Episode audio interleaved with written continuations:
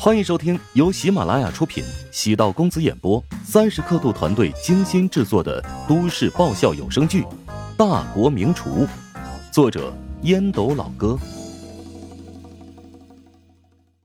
第八百六十三集。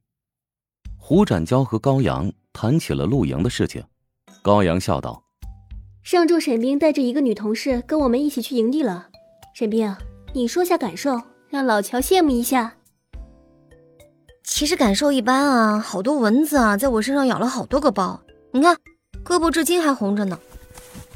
沈冰伸出了白嫩的手臂，乔治看了一眼，是有好几个红斑点，哈哈大笑。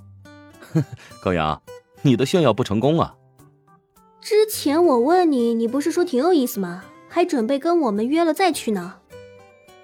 那我是为了照顾你面子，我可不想再去受那个罪了。高阳气得哇哇直叫，想要上去抓沈冰，被胡展娇一把给抱住。哎，哎呀，哎呀呀呀呀，这这这，哎呀，沈冰是跟你开玩笑呢，你你你别当真呐。没错，逗你玩呢。等下次有机会一起去啊。我已经订了一辆房车，以后去露营的话，那就更方便了。哎，你不是打算买房吗？怎么突然买房车了呀？房车比房自由多了，想去哪个城市都可以前往。而且我这不是被你带的节奏吗？你那个综艺节目不就是开着房车到处寻找自由与美食吗？乔治愕然，好像的确如此。沈冰却是坚持道：“如果我手里有足够的钱，肯定在穷尽先置业。我们不用操心这个，娇哥是富二代，他妈跟我私下说了。”如果我们结婚，无论房子还是车子都不用我们操心，气死人了！你们单位在做那个旧城改造计划，应该还有一些低价的指标房吧？你可以考虑给自己弄一套。琼金的房价太高了，我手里也没存多少，即使指标房也望洋兴叹，让爸妈将新州的房子卖掉，总觉得太破釜沉舟了。而且他们在新州生活了这么久。一旦来到琼京，生活习惯会被打乱的。高阳，你要跟沈冰多学学啊！你看看人家小姑娘多孝顺呢。呸！我怎么就不孝顺了？我对我爸妈超级好，四个人当中就属你是白眼狼。胡展娇被对了一脸，沉默不语，跟吃了苍蝇似的。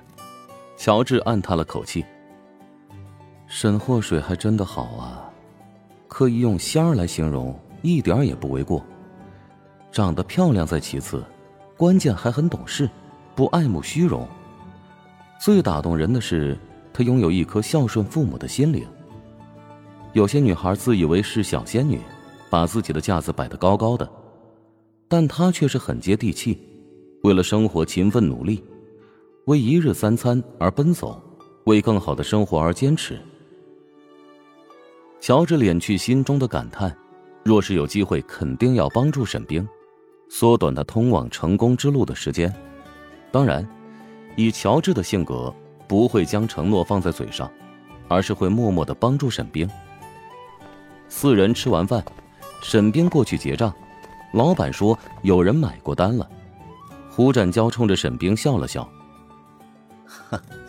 刚才上厕所就顺手买单了啊，发票我都开好了。”最近公司需要做假账，正好拿过去凑数。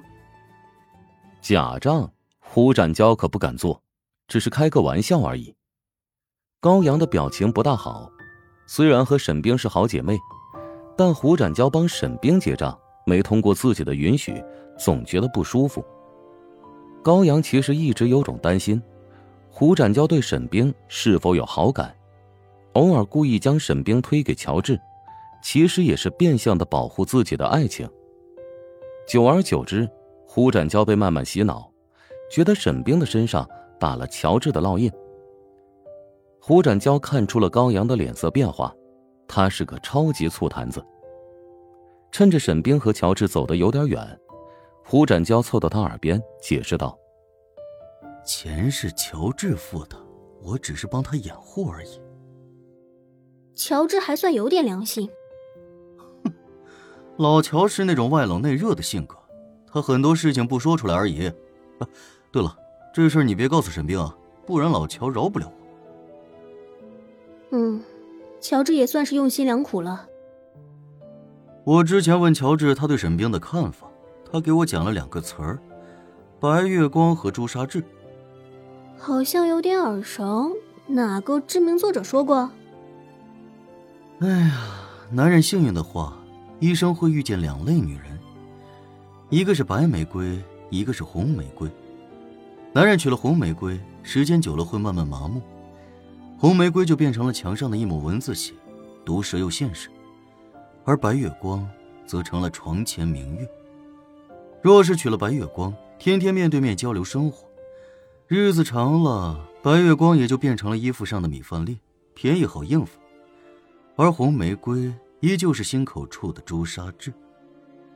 胡展娇少有如此认真，高阳揪住了胡展娇的耳朵，问你两个问题：我是白月光还是朱砂痣？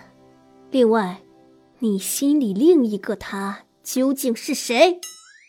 胡展娇吃痛之下喊了两声“好疼”。引来前面乔治和沈冰驻足奇怪回望，高阳面色一红，松开手指，轻哼一声：“看我晚上怎么收拾你。”我没事，跟高阳说这有的没的做什么？胡展娇在心里叫苦，高阳却将乔治给恨上了。自己家里有媳妇儿，在外面胆小慎微，跟任何女人都保持绝对距离，但却不断怂恿自己的兄弟在外面找两个。这狗东西缺德不缺德？朱砂痣在乔治的心中指的是唐如雪吗？的确，陶如雪出生在富裕的家庭，生活优渥，衣来伸手，饭来张口，肯定很多时候会有大小姐脾气。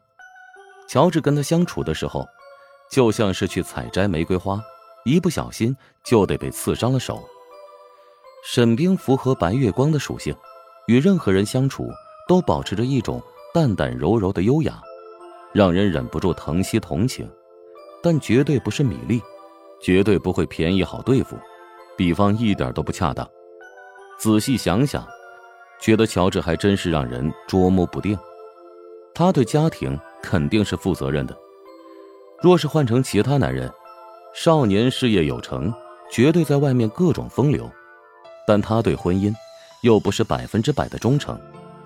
有几次，胡展娇说漏了嘴，无论是至交调查公司，还是那栋大楼，好像都是乔治的产业。